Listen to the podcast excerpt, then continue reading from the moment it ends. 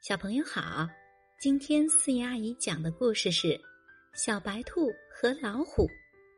深山里住着兔妈妈和几个孩子，孩子当中要数小白兔最聪明了。一天，兔妈妈正给孩子们做饭，懂事的小白兔说：“妈妈，家里柴火不多了，我去捡一些来好吗？”兔妈妈见小白兔这么勤劳。非常高兴，点点头说：“孩子，小心些，早去早回。”小白兔沿着山路一直往前走，树林里小鸟在唱歌，两旁的小花小草在微风中摇摆。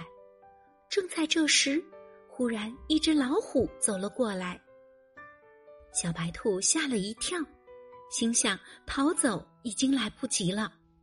压住心中的恐惧，小白兔勇敢地说：“老虎大王，来这里有什么事吗？”老虎说：“我饿了，出来找吃的。今天遇见你，我很高兴。来，让我吃一顿吧。”说着，便伸出了爪子。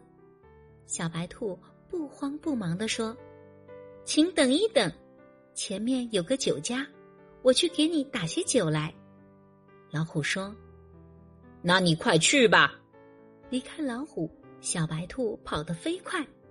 他知道前面住着长颈鹿，家中有许多客人来祝贺生日。小白兔累得气喘吁吁，来到门前喊了几声：“救命啊！救命啊！”